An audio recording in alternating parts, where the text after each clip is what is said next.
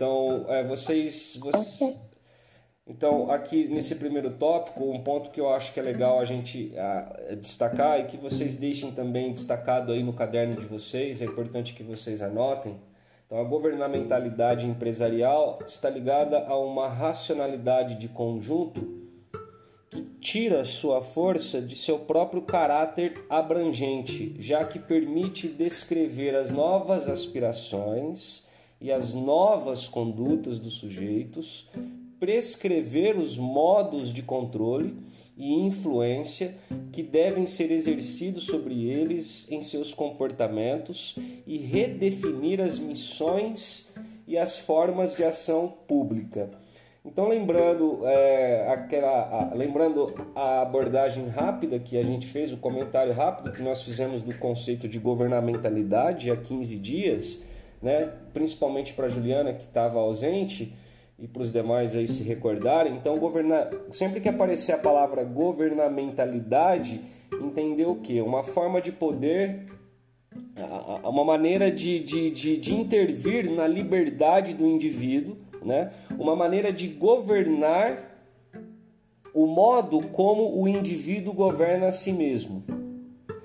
Então, essa governamentalidade empresarial está ligada a uma racionalidade de conjunto que tira sua força de seu próprio caráter abrangente, ou seja, ela tende a se estender né, o mais amplamente possível.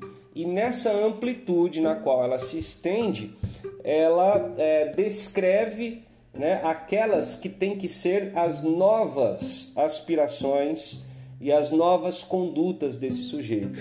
Né? E ao mesmo tempo ela prescreve, ela propõe né, novos modos de controle e influência que devem ser exercidos sobre eles em seus comportamentos e redefinir as missões e as formas de ação pública. Então, do sujeito ao Estado, passando pela empresa, o mesmo discurso permite articular uma definição do homem pela maneira como ele quer ser bem-sucedido, assim como pelo modo como deve ser guiado, estimulado, formado, empoderado para cumprir seus objetivos. Então, aqui tem uma passagem de texto que eu acho que é importante a gente estar é, tá atento a ela, que é o que? Então, do Estado à empresa, do Estado, do sujeito ao Estado, passando pela empresa, um mesmo discurso permite articular uma definição do homem. Então, é, é, é importante a gente é, levar isso em consideração ao refletirmos sobre isso que a gente está tentando chamar de subjetividade neoliberal, né? que corresponde a esse tal desse neo-sujeito do qual a gente também está tentando é, ter algum esclarecimento né?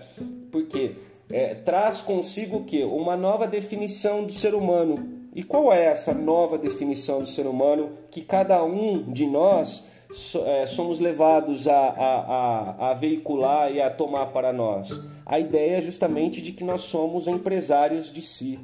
A ideia é justamente que nós somos uma empresa.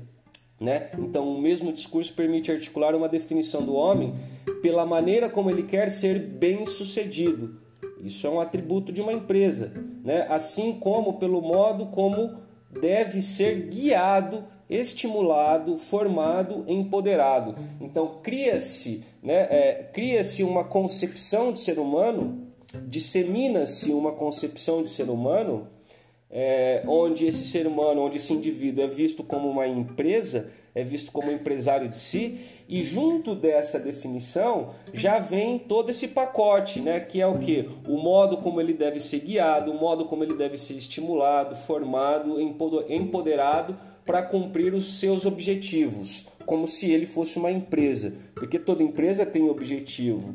O objetivo de uma empresa é lucro, né? Então, o indivíduo é, vendo a si mesmo como uma empresa, ele também não, é, ele também terá objetivos. Talvez não, talvez esses objetivos não se coloquem eh, explicitamente em termos de lucro, até porque o lucro, este sim, vai literal, vai para a, a empresa entendida em sentido literal, né? mas o, o objetivo do indivíduo a gente poderia destacar como, por exemplo, sei lá, o sucesso profissional ou coisa que o valha. Então, a, o, o que eu acho que é legal da gente ter em vista aqui é o que então? É, é essa ideia da a, a, a empresa enquanto algo existente, literalmente, servindo de base, servindo de horizonte, servindo de norte para se pensar uma nova concepção de ser humano que passa a ser visto como empresário de si.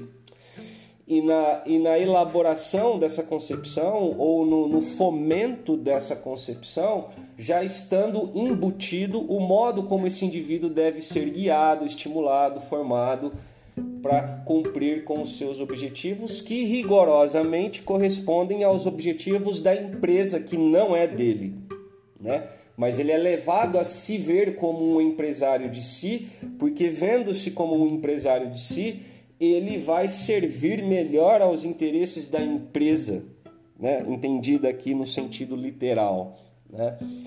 Hum, tudo bem quanto a isso?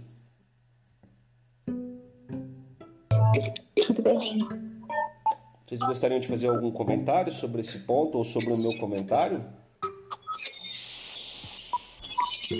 Não, eu, eu fiz os comentários que eu tinha. Posso falar, Rodrigo? Claro.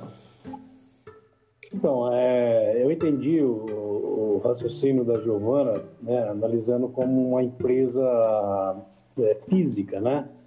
Sendo que o, o sujeito ele tá tem uma conotação de empresa também. E quando se fala aqui guiado, estimulado, formado, a empresa está investindo nesse cara para, nem se diz, a visão dela maior é o lucro. E esse cara, quando ele quer ser bem sucedido, ele está pensando no seu bem-estar material. Né?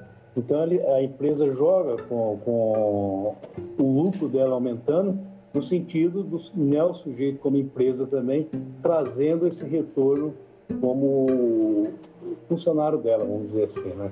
Então está bem esse estimulado é que deixa margem para uma porção de de alternativa, que tipo de estímulo realmente a empresa joga em cima da, desse neo sujeito aí para que ela é, tenha realmente um, um lucro maior apostando nele como um sujeito empresa. Sim. Entendeu? Então, Gibra, eu, eu fiz o comentário que eu fiz aqui em complemento a, a, ao comentário da Giovana, por quê? Porque na, no meu entendimento, é, eu acho que é, quando a gente pensa governamentalidade empresarial, não se está falando aqui é, especificamente, ou melhor, não se está falando aqui exclusivamente das, das relações de poder que acontecem dentro da empresa. Se está falando aqui de uma sociedade que passa a se organizar como se fosse uma grande empresa, né? Então, é, eu penso que é, esse, esse estímulo, a maneira como ele deve ser guiado, formado, empoderado para chegar aos seus objetivos, são técnicas de poder é, utilizadas, por isso que os autores chamam de governamentalidade empresarial, que estão além do, do espaço físico de uma empresa específica. Né? É a própria sociedade que passa, por exemplo, a ser vista como uma empresa, é o próprio indivíduo que passa a ser visto como uma pequena empresa, e então essas técnicas de poder que através das quais se dá a produção dessa subjetividade neoliberal ou empresarial, ela vai sendo produzida socialmente. Né? Então, isso vai inclusive ao encontro do que diz lá na segunda linha, quando se fala que essa governamentalidade empresarial está ligada a uma racionalidade de conjunto que tira força de seu próprio caráter abrangente. Então, eu acho que essa ideia aqui de caráter abrangente vai ao encontro disso que eu estou é, dividindo com vocês, né? ou seja, de, de, de, de um conjunto de, de técnicas de poder e de produção de um determinado tipo de ser humano que vai além do, do, do espaço empresarial. Então, por exemplo, a própria escola é um espaço onde nitidamente esses caracteres são cultivados e, no entanto, ela não é uma empresa. Né? Apesar dela funcionar como uma empresa, né? o programa de ensino integral, por exemplo, ela não é para o aluno uma empresa. Então aqui nós temos um exemplo né, desse caráter abrangente. Né? É claro que é tudo voltado para a empresa física, digamos assim, mas o, o, o procedimento de produção de um sujeito neoliberal, de, um, de uma subjetividade neoliberal empresarial, ela está além do espaço da empresa. Eu arriscaria dizer, inclusive, que o que se pretende é fazer com que o sujeito ou com que o indivíduo já chegue na empresa já se percebendo como um empresário de si. Né? A, a, empresa, a empresa física, a empresa né, é, entendida no sentido literal, ela apenas se aproveitaria né, dessa subjetividade que já vem sendo, que já deve estar tá vindo sendo é, produzida em outras instâncias da sociedade, sobretudo né, na escola. Né? Entendo aqui que a educação ela acaba sendo um espaço absolutamente fundamental para a produção dessa cultura da empresa. Então acho que a ideia de cultura de empresa também vai ao encontro dessa expressão abrangente, né? Então a cultura de empresa é o que? É a figura da empresa indo além da empresa física. É a figura da empresa servindo de referência para uma determinada ordenação da sociedade. É a figura da empresa servindo de referência para a produção de um determinado tipo de ser humano. Né? E a ideia de que ele veja a si mesmo como uma empresa, é, é, ela, ela é bastante sedutora, por quê? Porque vendo a si mesmo como uma empresa, é, esse indivíduo é, vai, ele não vai perceber a distância que há entre ele, enquanto trabalhador, e a empresa que o emprega. Né? Ele de fato vai ser levado a ver o, o, o seu sucesso profissional, né, ou melhor, o, o, o sucesso da empresa, o objetivo alcançado da empresa como sendo, como correspondendo aos seus objetivos alcançados. E é, e é, aqui que há um grande problema a ser questionado, porque isso é uma falácia, né? É aqui que, que aparece também o aspecto ideológico disso tudo, né? O que, que vocês acham? Não, não é isso. É, tipo, quando eu comecei a fazer alguns pontos, eu adicionei. Eu assim, ó, oh, spoiler, hein? No final do texto, você percebe que na verdade não tá falando somente, somente de uma empresa física. Está falando de uma empresa de si, que atinge cada sujeito individualmente, até atingir, né, abrangendo todos, uma sociedade inteira, criar uma sociedade inteira com o mesmo pensamento né? É, todos valorizando o dinheiro da mesma maneira, é, todos valorizando o trabalho, todos valorizando o desempenho. Da mesma você cresce acreditando nisso, aí você vai passar isso para os seus filhos. E aí você vai competir não só com os seus colegas de classe, mas com seus colegas de trabalho, com seus irmãos dentro de casa, né? Tipo, para quem tem irmãos, é, fica claro que você pode amar eles, mas ainda assim vai ficar essa competição entre os irmãos para ver quem é melhor para os pais, quem é melhor para si mesmo, quem é mais bem sucedido, é, que tem uma família melhor. Não, eu tenho a melhor esposa, eu tenho o melhor filho, sabe? É, não se trata às vezes não somente de dinheiro. Às vezes ser bem sucedido, né? Nesse quesito vai para todos os quesitos da vida. Ser bem sucedido até nos estudos, né? Pra gente, no caso é, quem tem as melhores notas da sala, ou os professores né, que trabalham ali com os mesmos alunos, com as mesmas classes, é, entram nessa competição, nessa rivalidade desnecessária, e eles nem percebem isso, que eles estão sendo impostos a isso. É, eles agem como se fosse algo totalmente natural e saudável. Mas não é. Eles estão sendo somente coagidos mesmo. É isso que você fala. mas vamos jantar que a gente já tá quatro e meia, né? Vamos ler o próximo parágrafo. É, isso, que você, isso que você acaba de falar, Giovana, se articula com aquilo que a gente disse no primeiro encontro, né? Onde o, o, quando se diz lá, até destaquei isso no mapa mental que eu postei para vocês, é, o indivíduo ele vê os seus objetivos identificados com os objetivos da empresa. E, e, e, sobre isso que você destacou aí, em aparente concordância com o que eu falei, é o que aparece aí no texto. Quando eu, quando eu destaco o texto aqui, destaca para vocês também? Destaca. Então, aqui diz, né? Já Sim. que permite descrever as novas aspirações, as novas condutas dos sujeitos, prescrever os modos de controle e influência.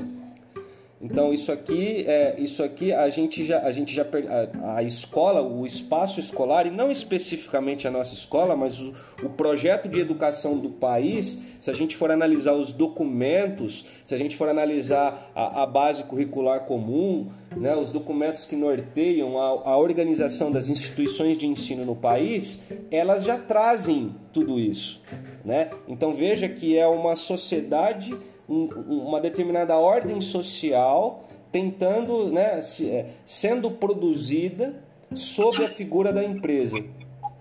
Sim, professor, é, só ia comentar que também quando eu fui tipo pontuar, né, foi justamente uma analogia, né? Porque pelo menos na minha cabeça é muito mais fácil eu visualizar, sabe? É, essa, essa, essa cultura né, e a governamentalidade é, atuando na, na empresa mesmo, né? Pelo menos para mim, na, no meu modo de ver, sabe? Nessa visualização, sabe? Porque são muito estimulados, guiados a pensar de tal maneira por tais consequências, sabe? Então, enfim, só, só pontuando isso. Não, sim, a, a, as tuas indicações elas são corretas. É, a gente pode perceber isso conversando com conhecidos nossos que trabalham em empresa, enfim, acho que todos nós temos algum tipo de contato com, com trabalhadores, né? Que, que, que, que estão inseridos dentro numa empresa e que tem de lidar com esse tipo de mecanismo de controle. Sem dúvida, está é, tá correto a, a tua observação. Por isso mesmo que a hora que eu pedi a palavra, eu que eu queria só complementar, né? E dizer então que essa, esses mecanismos de controle, né? É, esse, esses, esses modos de agir, esses objetivos, a maneira como se deve conduzir, é, isso, isso já é produzido antes desse indivíduo estar na empresa. Ou melhor, o projeto é esse. O projeto neoliberal, a sociedade neoliberal entendida no sentido que, né, da nossa referência teórica aqui, deve deixar claro para nós o que é isso, que é, essa produção dessa subjetividade neoliberal, ela já se inicia antes do indivíduo estar na empresa. Não é algo com o qual a gente vai lidar somente quando estivermos na empresa. E aí, repito, né, para nós que estamos fazendo isso como uma atividade escolar, o, o espaço escolar sempre será um exemplo disso, de como uh, esses valores da empresa ou essa concepção de ser humano empresarial já está sendo veiculado antes de cada um de vocês entrarem numa empresa. E eu acho que é isso que é o mais interessante da gente perceber. Eu não sei se eu consigo ser claro para vocês, mas entende, Vitória, que o que você falou está correto, está mantido, serve como Sim. exemplo para a gente pensar isso daqui. Mas é legal a gente perceber que é, vem antes ainda, ele está tá muito mais penetrado. Quando se trata de pensar a subjetividade neoliberal, então é importante que a gente pense ela como sendo é, produzida antes da inserção desse indivíduo dentro de uma empresa física específica. A, a tentativa é essa. A tentativa é, é, de criar indivíduos que se vejam como empresários de si, para que esses indivíduos, quando cheguem no espaço físico de uma empresa, e, que eles lidem da melhor maneira possível com essas características que você destacou. E, sobretudo, que eles se alinhem ao objetivo da empresa. E aqui também há um dos grandes problemas para a nossa reflexão, né? Porque quanto mais o indivíduo se vê como empresário de si, quanto mais ele adota para si os valores da empresa, mais distante ele está de, de conseguir ter uma leitura crítica dessa realidade é, na qual ele está inserido, da condição de trabalho na qual ele está inserido e, portanto, das características né, é, é, do trabalho na sociedade neoliberal. Né? Então, quanto mais ele se identifica com a empresa, digamos assim, mais alienado ele tende a ficar, porque ele não está sendo estimulado a ter uma visão crítica em relação a esse estado de coisas. Ao contrário, ele está sendo estimulado a se incluir nesse projeto.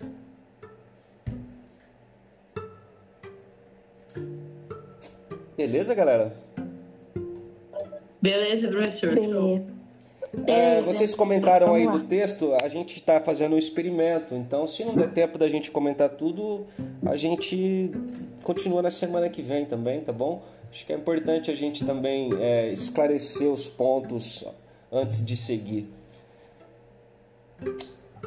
Então eu vou ler o segundo é... parágrafo e a Giovana e quem quiser faz o comentário. Pode ser assim? Então, os propósitos humanistas e hedonistas da gestão moderna dos homens acompanham a implantação de técnicas que visam a produzir formas mais eficazes de sujeição. Estas, por mais novas que sejam, têm a marca da mais inflexível e mais clássica das violências sociais típicas do capitalismo a tendência a transformar o trabalhador em uma simples mercadoria.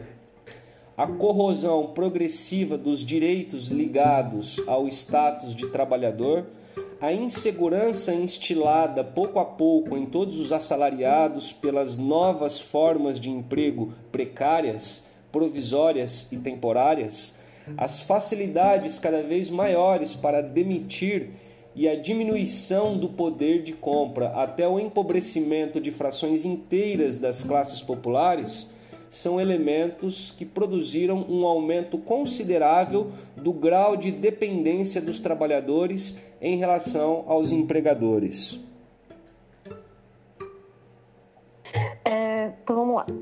Começando em humanistas e hedonistas, né? É, humanismo sendo é, explorar mais o ser humano e explorar seu intelecto e pensar nele como alguém que pode melhorar e pode ter mais conhecimento e hedonista como prazer sendo a maior fonte de, de vida e motivação de vida é alcançar o prazer. Então é isso, né, professor? Humanismo uhum. e hedonismo. Sim. É, eu, eu acrescentaria tá com humanismo, vocês estão me ouvindo? Sim. É, eu acrescentaria aí nessa, nessa expressão humanistas, os propósitos humanistas, por quê? Porque nós que estamos, nós do programa de ensino integral, nós estamos em contato direto com essa subjetividade neoliberal. Né? Então, por exemplo, vamos levar em conta lá, qual é o objetivo do programa de ensino integral? Formar um indivíduo autônomo, solidário e competente. Né? É, Para veicular esses valores também vem depois né, a questão, por exemplo, do trabalho em equipe, né, a flexibilidade, a capacidade de diálogo, o respeito à diferença. Então, tudo isso tem a aparência né, de um, de um procedimento humanista que valoriza o humano e que é menos autoritário do que aquilo que se tinha antes.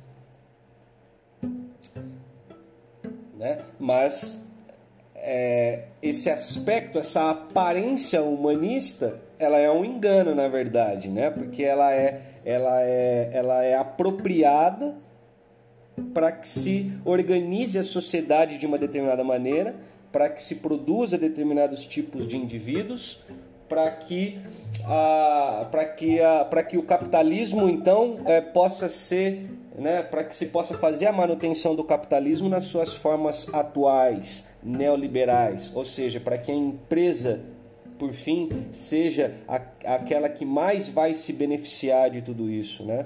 Então eu, eu vejo humanistas aí nesse sentido um tanto irônico, Giovana. Pode continuar. Sim, é, é, é o que eu queria adicionar logo depois. É, o texto fala de humanismo e hedonismo, mas na verdade numa gestão moderna, que é só para acompanhar essa implantação de técnicas. É, é, o que você disse, né? Eu só estava falando o mesmo significado dos dois é, na escola filosófica deles. Sim. Mas, é, é, enfim, é, é o que você né? Visa produzir o capitalismo. Então a gente acredita que a gente está sendo humanista, que a gente está é, melhorando como ser humano, que a gente está evoluindo, né? De, de, qualquer maneira. Mas na verdade não, não é bem assim, né? É, é, estas, por mais novas que sejam, têm a marca da mais inflexível e mais clássica das violências sociais. Nós, nós estamos sofrendo uma violência, né? Uma violência física e psicológica. Quanto É, então, eu quero, vou até aproveitar. vou- desculpa, só para. Já passo a palavra, vou deixar uma, fazer uma pergunta para vocês. Né, que diz ali então, né? é, os propósitos humanistas e hedonistas da gestão moderna dos homens acompanham a implantação de técnicas que visam a produzir formas mais eficazes de sujeição. Como é que vocês entendem, né? Como é que vocês entendem esse aparente humanismo e esse aparente hedonismo como sendo, na verdade, uma tentativa de implantar técnicas mais eficazes de sujeição? Como que vocês vocês conseguem visualizar a sujeição, né, no, no, no, no fomento desses valores, dessas normas de conduta e mais? Vocês conseguem, vocês conseguem perceber uma, uma forma de sujeição mais eficaz do que formas anteriores dadas historicamente? Sim, claramente. Porque é, o capitalismo, né, ele faz com que a gente acredite que estamos agindo por conta própria. Mais eficaz do que uma ditadura, por exemplo, é mais eficaz. Ai, desculpa, barulho. Tudo Não bem, vai dar pra pode, falar. pode continuar. Pode falar, Giovana. Tudo bem. Ah, enfim, seria mais eficaz porque a gente não teria controle disso. Nós estamos sendo controladas praticamente. Mas porque na ditadura a gente está sendo controlado e a gente luta contra isso. Mas no- pelo menos no fascismo atual brasileiro, a gente não tem, a gente não tem consciência. Muitas pessoas não têm consciência que a gente está vivendo o fascismo. Entende? É por isso que é mais funcional. Ok. Eu não tô conseguindo nem me concentrar na minha própria voz, mas espero que dê pra entender. Alguém mais poderia responder a pergunta que eu coloquei aí? Vitória. Eu, tô acompanhando o raciocínio. Tô tentando pensar um pouquinho mais para tentar chegar em alguma Eu vou, eu vou, uma, tipo, conclusão ou não. Mas eu tô acompanhando, tô acompanhando. eu vou reformular para ver se de repente ajuda vocês. A ideia que está posta aqui é mais ou menos o seguinte: é a, a ideia que está posta é de que então existe algo que poderíamos chamar de uma governamentalidade empresarial ou, se preferirem, é, é, essa subjetividade empresarial, essa subjetividade neoliberal, ou, ou seja, esse sujeito neoliberal ou esse neo-sujeito, ele, ele se apresenta, ele, ele se apropria de nós como algo bom, ele se apropria de nós como algo melhor do que aquilo que se tinha antes, e justamente por conta desse seu aspecto sedutor, que faz a gente pensar que ele seja melhor, é, ele nos mantém numa condição de maior sujeição. Me parece que o que está posto aqui é mais ou menos isso, né? É, Então, por exemplo, ah, lá, lá há 15 dias a Vitória falou de a ideia do protagonismo juvenil, por exemplo, é a ideia de autonomia, ser, ser autônomo, solidário e competente. Quem é que vai questionar esses valores? Seu microfone está montado.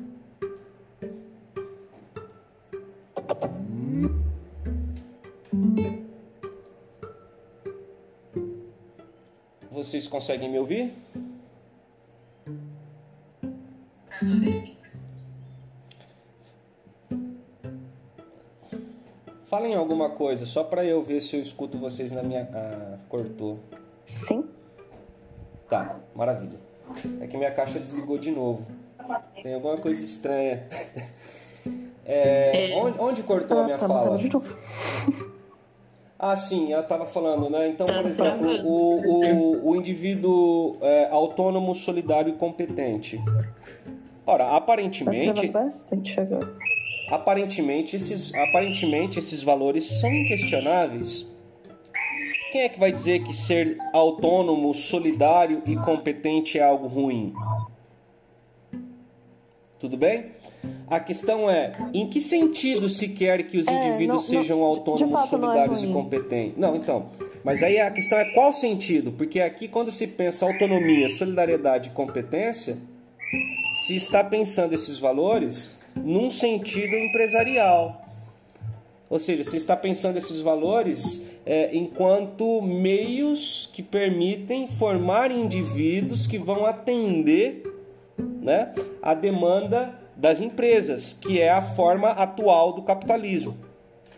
Então, se a gente, se a gente problematiza esses conceitos de autonomia, solidariedade e competência, argumentando que esses conceitos se colocam para nós num sentido específico, então se torna possível problematizá-lo. Porque a autonomia aqui é a autonomia é a autonomia que se espera que você tenha enquanto um trabalhador que trabalha numa empresa. É a autonomia para agir de acordo com os interesses da empresa. É a competência para agir de acordo com os interesses da empresa. É a solidariedade para conviver de acordo com os interesses da empresa. Então é como se o, é como se essa subjetividade empresarial se apropriasse desses valores que rigorosamente podem ter também outros sentidos.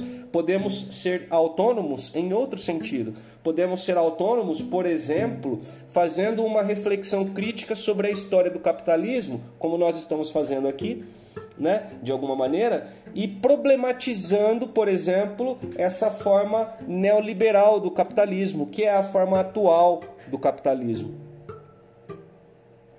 Né? Então aqui nós teria, aqui nós estamos exercitando uma forma diferente de autonomia.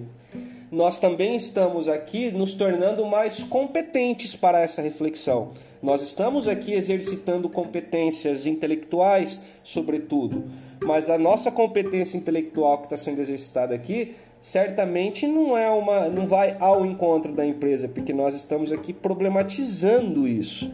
Então isso para destacar para vocês o que que essas palavras autonomia, solidariedade e competência são valores sociais, culturais é, que, que, que, que podem ter mais de um sentido. E é importante que a gente é, esteja atento ao sentido específico com que esses valores se colocam para nós. Sim. É, eu, eu entendo isso. Ah, ok, continuando, né? Uhum. Sir, você tá mudo. Pode falar, pode falar. Posso continuar? Sim. Ah, ok, tá bem. Ah, ok, onde a gente tava. Ok, violências sociais típicas. Então, essas violências, por elas sejam bem escondidas, né? É, eu falei em emocional, é claro, né? Desde, tipo, vários universitários que estão em depressão, ansiedade ou se suicidam. É, mas também de física, né? De, de exigir muito da, do nosso cansaço, da nossa de vontade, desde acordar, tipo, muito cedo. Meu, tem gente que trabalha até nove da noite, né? Ou estuda até tarde da noite e trabalha ao mesmo tempo.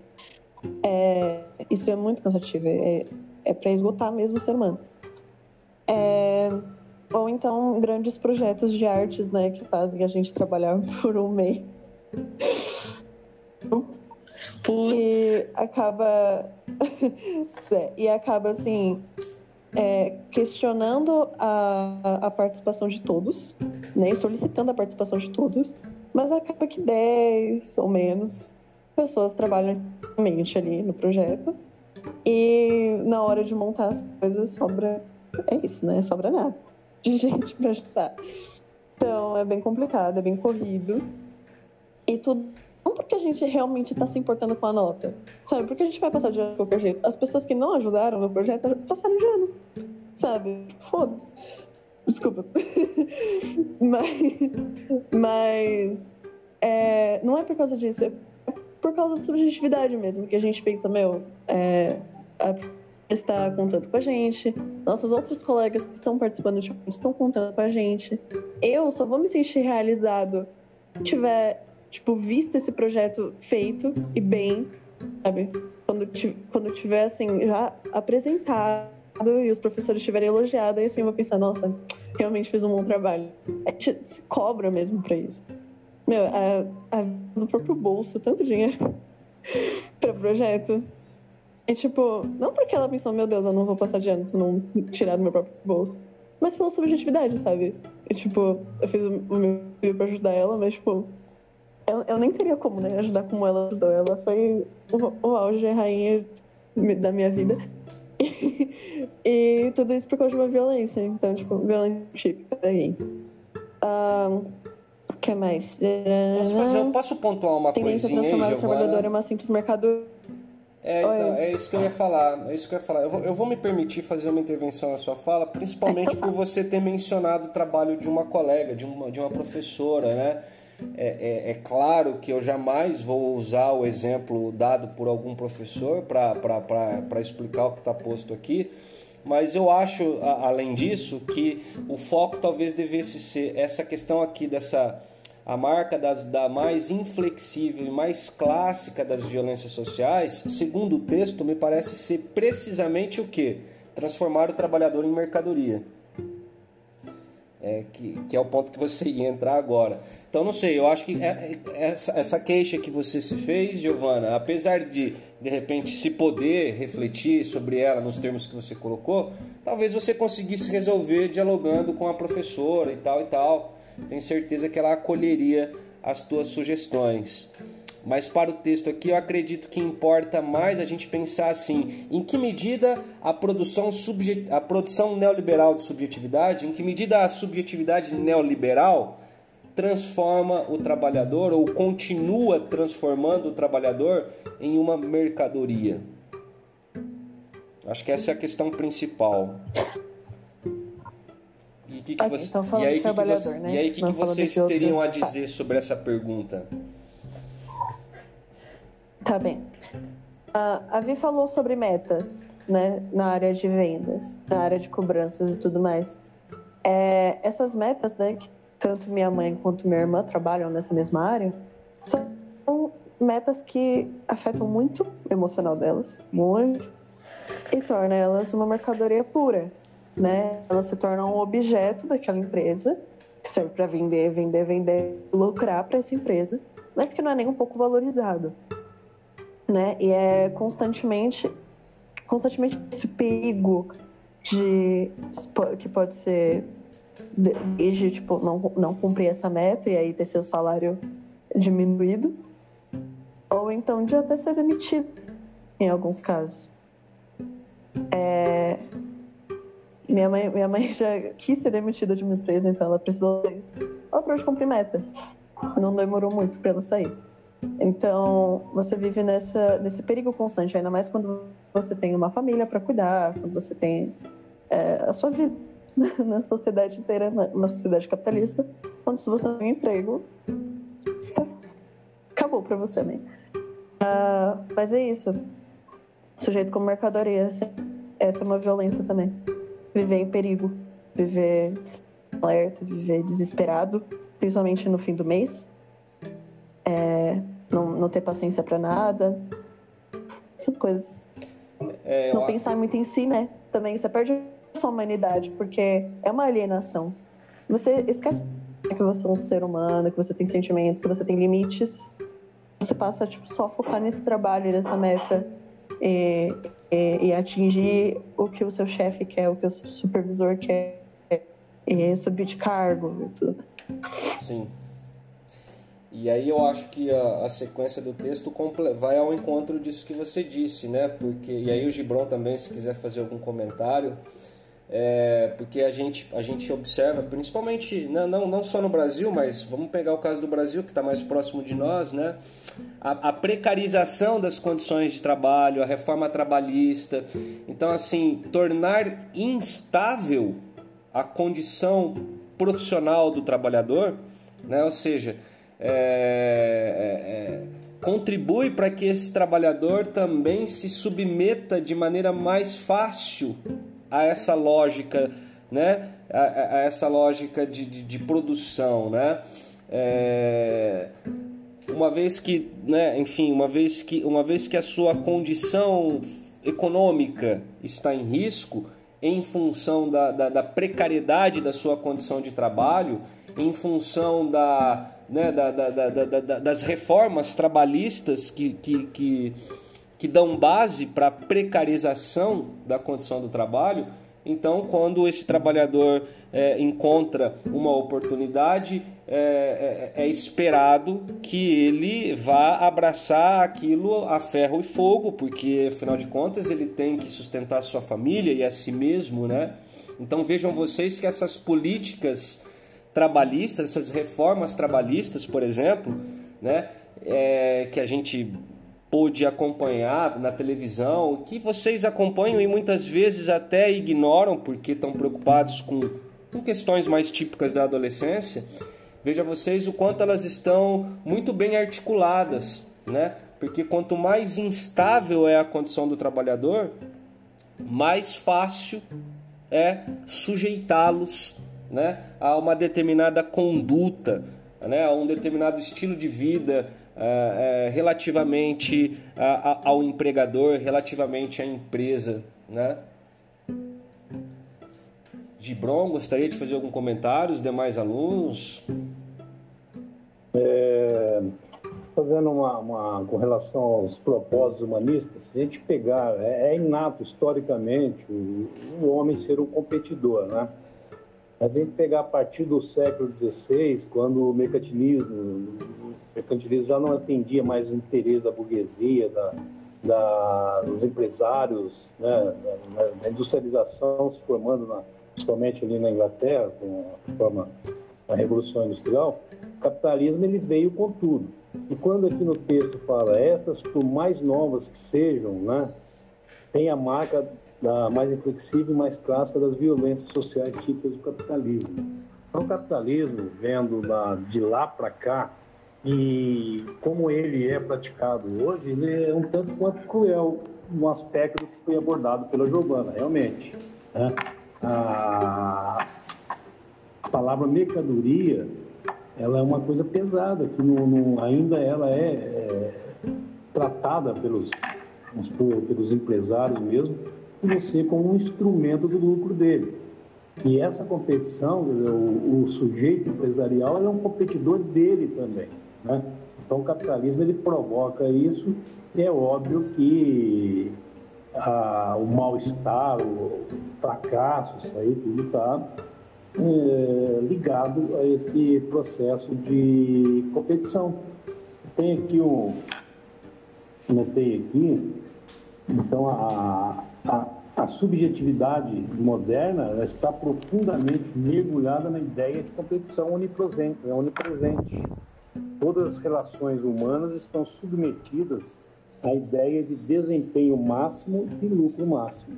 Então, essa é a tônica do capitalismo.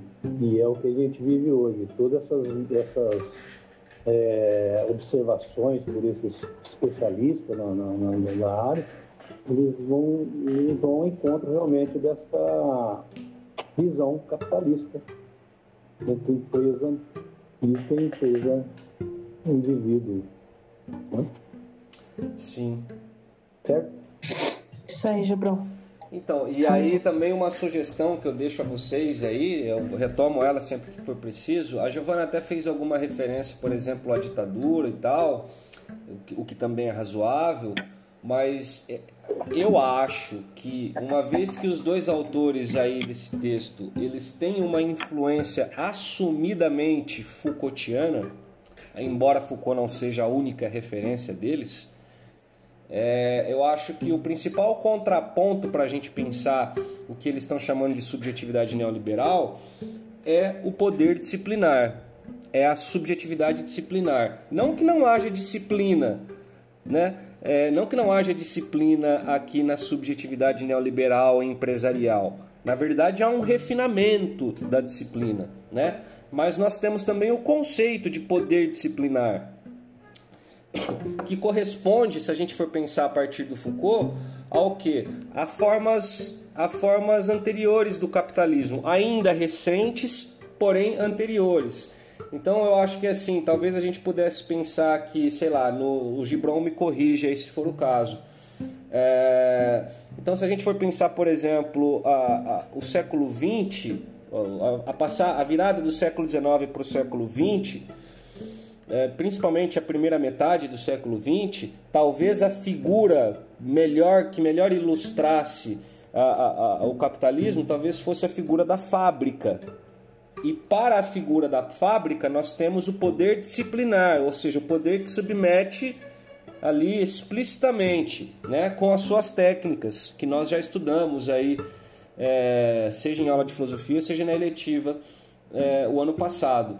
E quando se fala aqui de uma subjetividade neoliberal, então é como se a empresa assumisse a figura da fábrica. Então eu acho que é interessante também a nossa reflexão a cada sexta e também a cada um de vocês que eventualmente queiram pensar sobre isso fora do horário da eletiva, é, o que poderia significar essa, essa, essa, essa diferença entre o momento da fábrica, entre a fábrica como uma figura que expressa uma determinada forma do capitalismo e a empresa como uma figura que expressa uma, a forma do capitalismo e associar a elas isso. Então, a fábrica poderíamos associar o poder disciplinar, a subjetividade disciplinar. A empresa a gente associa a, a subjetividade empresarial, o poder neoliberal, né?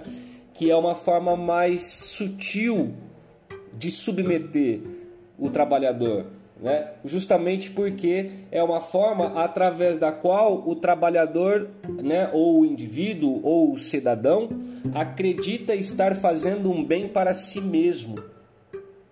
Né? Então, na subjetividade neoliberal, é, é, ela se apresenta como algo mais humano, né? ela, ela, ela vem revestida de valores aparentemente mais humanos, mas com isso o que se pretende, na verdade, é submeter, é submeter o indivíduo de uma maneira mais sedutora e, portanto, mais inquestionável. Professor, Sim. É, se me permite. Claro. Uh, também eu pensei é, numa coisa mais. ir mais longe ainda, né? Por exemplo, no. Ah, a Ju falou que vai sair. Tchau, Ju.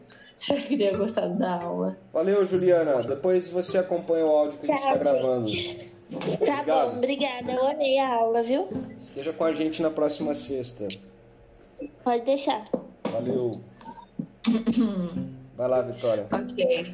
É, então, eu pensei em algo indo né, mais para a antiguidade ainda, na época é, das grandes embarcações, do período colonial, é, pré-colonial também, justamente quando, sei lá, é, sei lá, 1500, quando mesmo vieram colonizar o Brasil, a gente é, recebeu, né, igual você estava falando, de, dessa visão é, de receber a mercadoria. Por exemplo, quando os portugueses, é, muita gente né, fala nesse sentido que os portugueses, é, a gente trocava né, os nossos ouros, a nossa riqueza, por espelho, miçanga. Mas na real também não era assim, né? A, é, a gente fazia trocas, né? Por exemplo, o, o povo indígena trocava as riquezas, né, a terra, os lotes, as cismarias, para, por exemplo, o, ferramentas, né, no agro ali para cuidar. Então, tipo, há, houve, né, uma mercadoria ali também, é, como algo, né, igual você tinha acabado de falar, é, pensando, né, que iria favorecer é, o, o eu, né, ia favorecer de alguma maneira uh, nesse pensamento, né, de, de mercadoria e afim. Enfim, só queria pontuar isso mesmo. Pode crer. Quer fazer algum comentário, Gibra? Gibrão, seu áudio está fechado. Ah, agora abriu. Eu queria só botar um pouco de, de lenha na fogueira aí, quando você mencionou a escola como empresa. E anteriormente você falou aí a metade do século XX com relação às normas disciplinares, né? Sim. Então, você pegar escolas também como empresa na metade do século XX, pegar escolas é, século XXI como empresa, as questões disciplinares não mudaram tanto. Sim, É um pouquinho sim. de fogo, é um pouquinho de fogo nisso, não? Não, não, Gibrão, na verdade não. É porque assim, é porque é, a tua- é legal você retomar isso. Na verdade, eu acho que não põe fogo não, mas é importante a gente ter, a gente é, apreciar esses dois usos possíveis da palavra disciplina. Eu quero dizer o quê? Uma, é, sem, como eu disse, é, a subjetividade neoliberal, ela o tempo todo ela está veiculando uma disciplina. E na verdade ela está veiculando uma disciplina ainda mais nefasta, mais problemática, mais é, insidiosa, porque mais sedutora, né? Então, nesse ponto, estamos de acordo, Gibrão. Sem dúvida alguma, na subjetividade neoliberal empresarial, a disciplina continua sendo, é, continua estando presente e de maneira mais refinada do que nunca. Então, essa é uma maneira de pensar a disciplina. Né? Outra coisa é o que o Foucault chama de poder disciplinar, né? que aí tem as características da formação do trabalhador para a fábrica. A gente pode pensar, por exemplo, o Taylorismo como sendo um grande exemplo daquilo que Foucault chama de poder disciplinar. Né? Então, a pensa... então, quando Foucault fala de poder disciplinar, ele está se, tá se remetendo a técnicas específicas de composição de indivíduos para atender a, a demanda histórica das formas né, do trabalho, por exemplo, eh, no início do século XX. É, então, assim, então, quando eu digo né, a subjetividade neoliberal e a subjetividade disciplinar como se uma fosse o contraponto da outra, eu não quero com isso dizer que na subjetividade neoliberal não haja disciplina. É apenas um uso diferente da, da- do conceito de disciplina, né? Tá claro isso para vocês? Essa, esses dois usos possíveis? Está assim. Você É entendeu? um... Gente, né? É... Quero falar sobre o grau, grau de dependência dos trabalhadores com relação aos empregadores. E sobre o poder de compra. A gente estava falando do poder de compra, aí eu pensei em arroz. Porque nós somos a classe operária, né? A gente produz o arroz, a gente empacota ele, a gente, é, sei lá, distribui ele para mercados. Só que a gente paga muito caro. E aí eles aumentam os preços das coisas pra gente não ter acesso e pra gente poder trabalhar mais e ficar dependente nos nossos empregadores pra conseguir se alimentar, né? Mas pode ser de, de arroz, mas a gente tá bem sobre. Mas pode ser, tipo, até ter um celular bom, que você pode ser roubado também. É, ou ter, sei lá, acesso à internet em casa, porque a internet é caro, né? Essas coisas que se tornam praticamente inviáveis pra gente, sendo que a gente produz essas coisas. E a gente não tem acesso. É bem complicado. Aí fica nesse ciclo. É, não, é, essa questão, esse tipo de desigualdade, sem dúvida alguma, ela é, ela é um problema de um ponto de vista político, sociológico, né? É, mas o, o que eu acho que há de, de, de, de, de, problemático nisso é o que? É que aparentemente há uma tendência a melhorar, há uma disposição a aparentemente é, me parece que um- uma estratégia é fazer com que aparentemente essas, essas desigualdades deixem de existir. Por exemplo, ampliando um pouco mais o acesso à internet. É, apesar de muita gente não ter acesso à internet, muita gente tem acesso à internet, por exemplo, né? Só que através dessa É, mas é Atra- menos da metade do país, né, que tem acesso. Sim, sim, mas ainda assim há uma política, há, há, há uma tendência à ampliação. Mas a questão é, essa tendência à ampliação não significa uma melhora, porque na verdade essa ampliação ela acaba servindo ao interesse de uma maior sujeição. Agora é uma sujeição que tem uma forma nova. Por quê? E aí talvez o parágrafo seguinte nos esclareça sobre isso. Podemos passar por, para, por parágrafo seguinte e aí a gente para nele e aí a gente comenta tudo que a gente tiver de comentado de tudo que foi lido até aqui? Pode ser?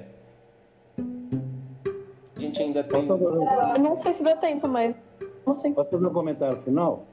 Sim, mas a gente ainda tem 12 minutos. Não, não, só desse pedacinho aí que você falou. Tá. Quando, é, quando a gente vê aqui Ah, os 12 não, empregos- 7.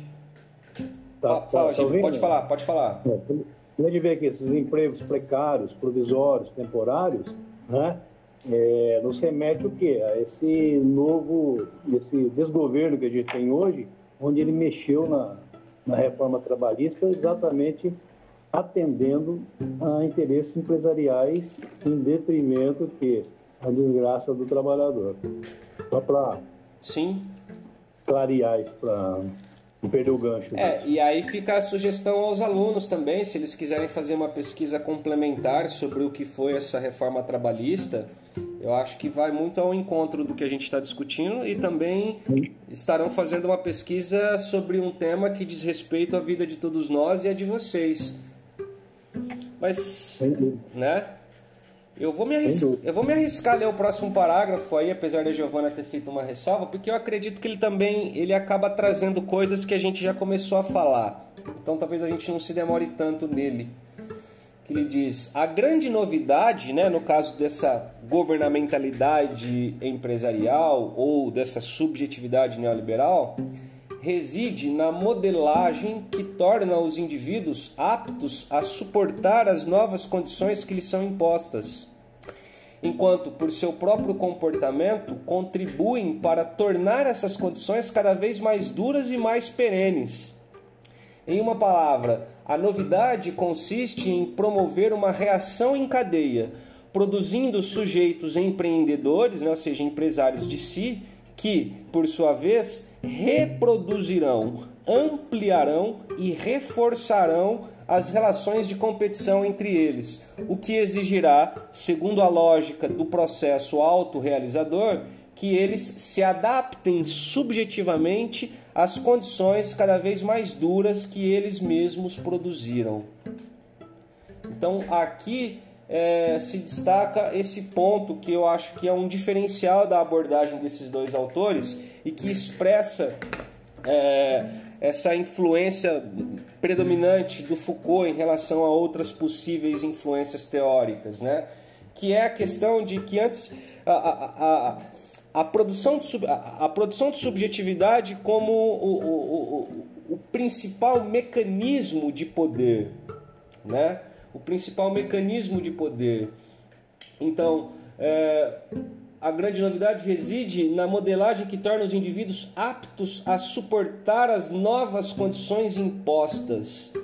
O que seria esse? Né? Então, quer dizer, à medida em que o indivíduo é levado a ver a si mesmo como uma empresa, à medida em que ele é levado a investir em si mesmo como se ele fosse um capital humano, ele está, ao mesmo tempo, é, se preparando para se adequar a essa realidade que está posta.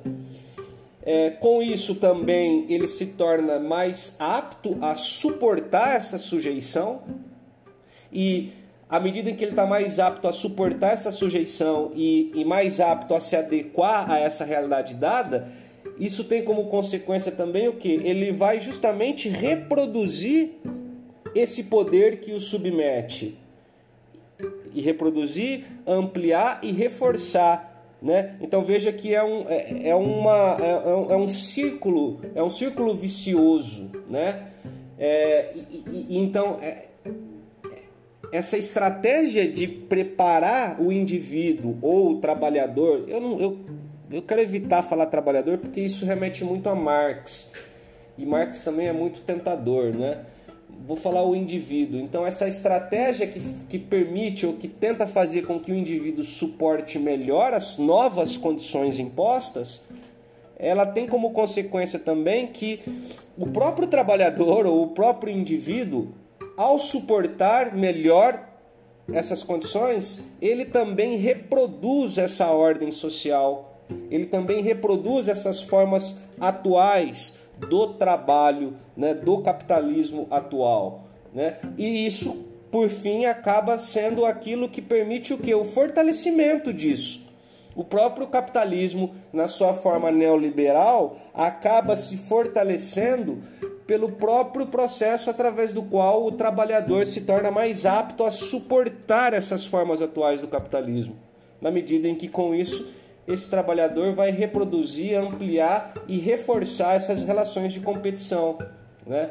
E, mais uma vez, é, a gente pode tomar uh, os valores do programa de ensino integral, eles são né, explicitamente valores que já estão preparando vocês, alunos, justamente para suportarem melhor vocês já são levados a interiorizar os valores da subjetividade empresarial. E é óbvio que com isso vocês se tornarão mais aptos a ocupar esses, esses, esses postos de trabalho, porque vocês já terão interiorizado esses, esses valores. Ou seja, uma subjetividade já terá sido produzida né? E vocês já serão, portanto, expressão dessa subjetividade produzida.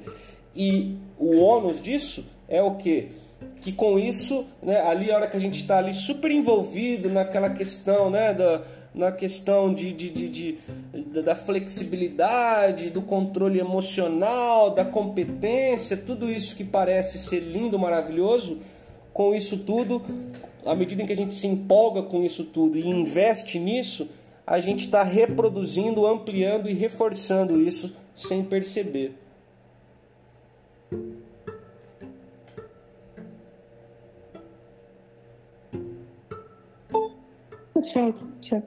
Captei.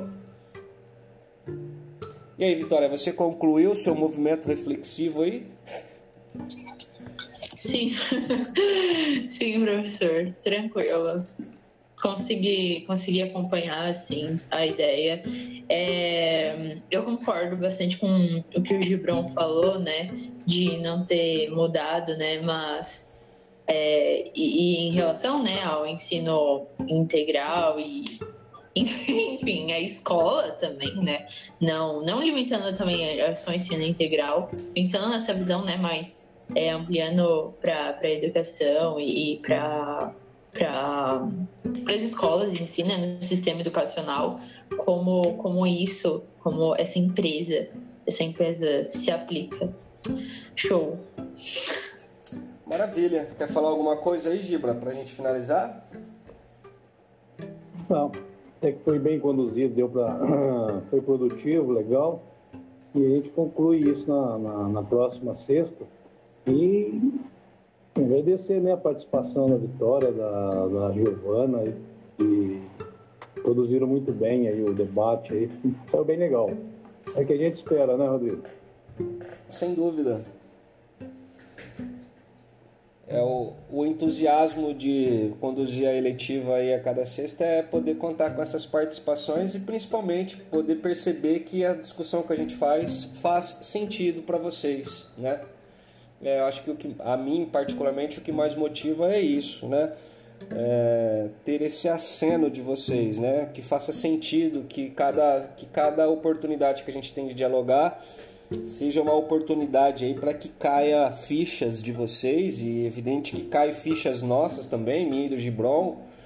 Uh, e acho que esse movimento aí é, é, muito é muito estimulante, né? É muito estimulante. Eu vou eu vou então a gente leu os três primeiros parágrafos, eu vou postar os textos de maneira separada então, tá? Eu vou postar como texto dessa semana somente esses três parágrafos que a gente leu e na semana seguinte eu, eu posto os outros três como sendo a parte 2 desse tópico. E. Tá bem, professor. E aí é isso. Então a gente continua na semana que vem. Eu vou tentar, então, na, no início da, da próxima sexta, eu tento fazer uma, uma retomada rápida dessa primeira parte aí para ficar contextualizado o, a continuidade desse tópico, tá bom? Tá bem.